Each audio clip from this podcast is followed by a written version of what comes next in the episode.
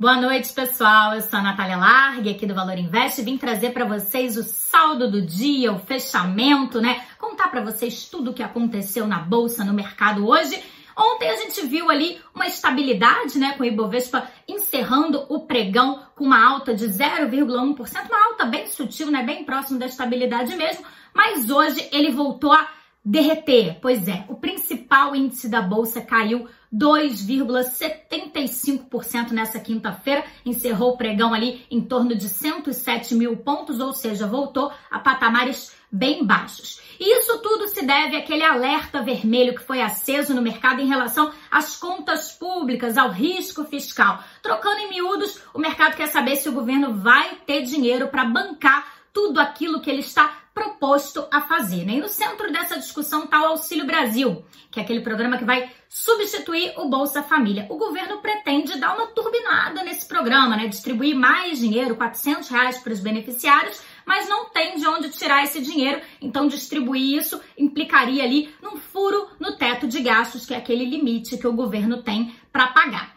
E hoje a gente teve novidade nisso. A precatórios, que é uma das medidas que o governo está estudando aí para conseguir dinheiro, que na verdade diz que o governo vai poder alongar o prazo que ele tem para pagar determinadas dívidas e aí sobra dinheiro, né, para colocar em outras coisas que ele considera mais importantes. Isso daí está em discussão e o relator da PEC dos precatórios hoje propôs uma mudança no cálculo do teto de gastos.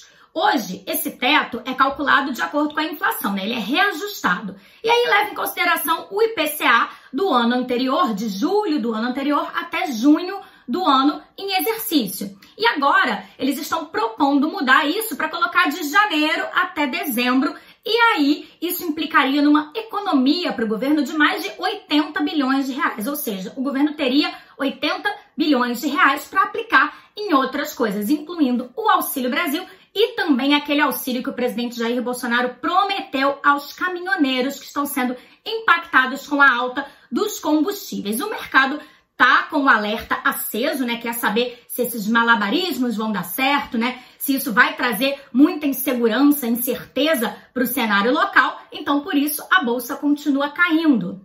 E se a gente vê a bolsa caindo, o que, que acontece com o dólar? Pois é, você já sabe, o dólar sobe. Hoje ele subiu bastante, encerrou o dia cotado a R$ 5,65, o maior patamar desde abril. Pois é, isso que a gente viu na bolsa hoje e a gente continua com o alerta ligado também para saber como que vai ser amanhã, se a gente vai ter mais quedas ou se a gente vai voltar aí para essa estabilidade igual aconteceu ontem, né, do mercado, esperando um pouco para ver o que que vai acontecer. E eu vou vir aqui, claro, contar todas essas novidades para vocês. Uma boa noite a todos.